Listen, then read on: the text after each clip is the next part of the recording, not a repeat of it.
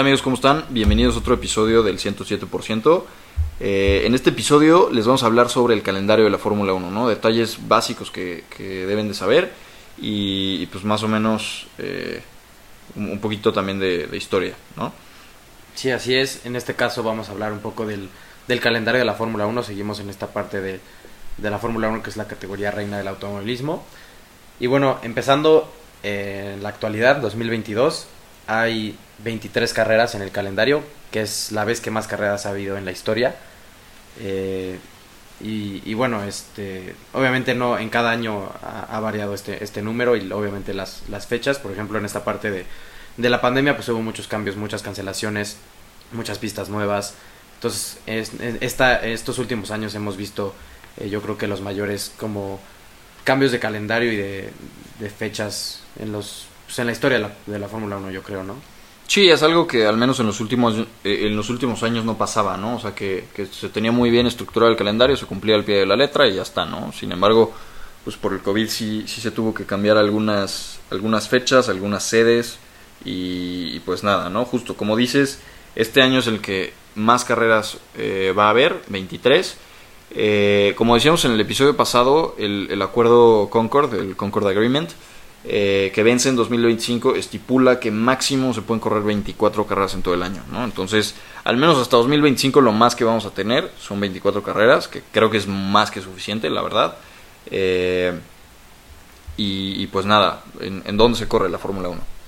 Eh, la Fórmula 1 se corre en todos los continentes, excepto en África, que bueno, ahorita vamos a explicar un posible regreso de una pista, pero eh, todos los continentes tenemos en América, eh, por un ejemplo, México, Estados Unidos, en Europa, pues todas estas partes de en la de España, en Barcelona, eh, tenemos Italia, etcétera, y en, en, Oceanía tenemos el Gran Premio de Australia que acabamos de vivir hace, hace poco, y bueno, obviamente la Antártida, pues no, imagínate no, un Gran no, Premio estaría, no. estaría interesante, difícil, Pero, sí. este, pues no. Y en Asia pues tenemos eh, China, Malasia, etcétera, ¿no? Que bueno, últimamente eh, han estado ausentes del calendario, pero bueno, son fechas históricas también ahí. Y esta parte de África que hablábamos es el posible regreso de una pista que se llama Kialami, eh, que esta puede volver en 2024.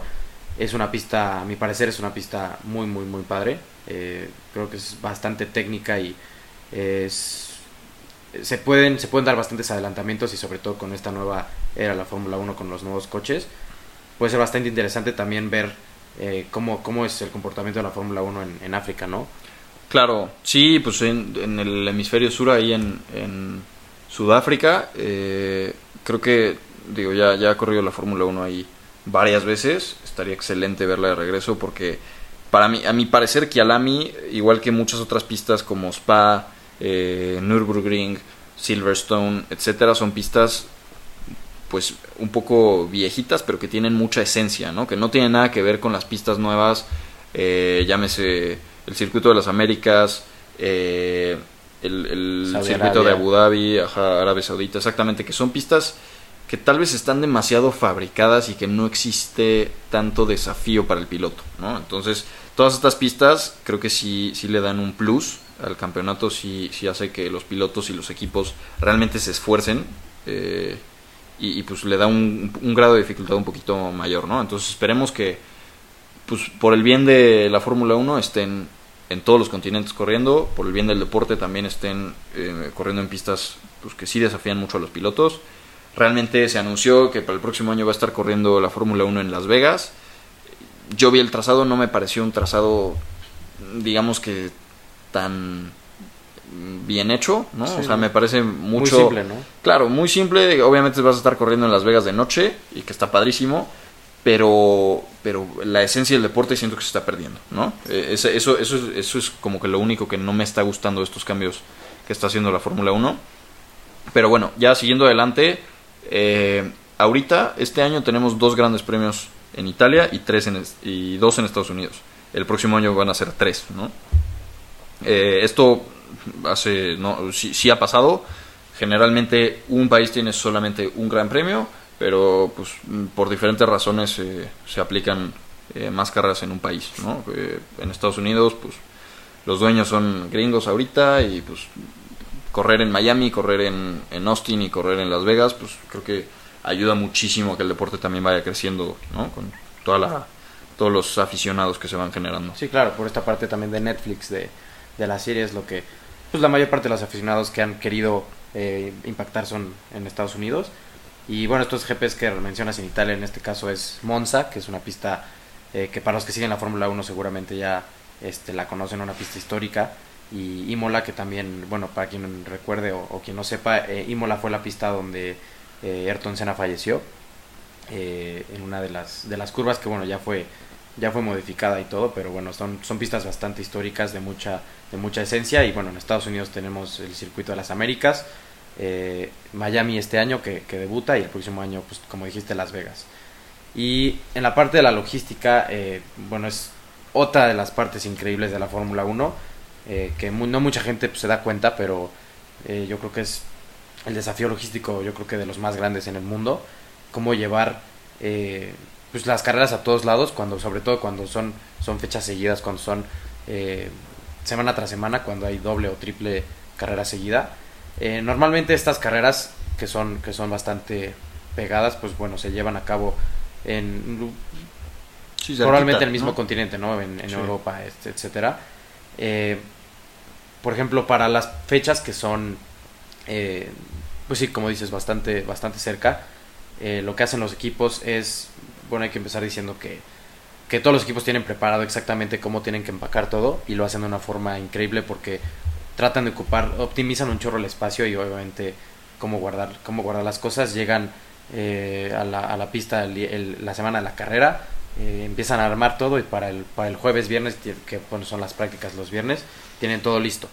Y terminando la carrera el domingo, eh, instantáneamente se ponen, después de festejar o lo que quieran, se ponen a guardar y... Hombre, acabando la carrera ya. acabando, acabando la carrera empiezan a guardar y para el domingo en la tarde o un par de horas después ya tienen prácticamente todo listo y se suben a camiones y, y cuando son fechas cercanas lo que hacen es en un solo camión cargan todo, bueno, son varios camiones por equipo, pero cada camión tiene dos, dos choferes y lo que hacen es ir a la siguiente a la siguiente fecha con estos dos choferes sin parar.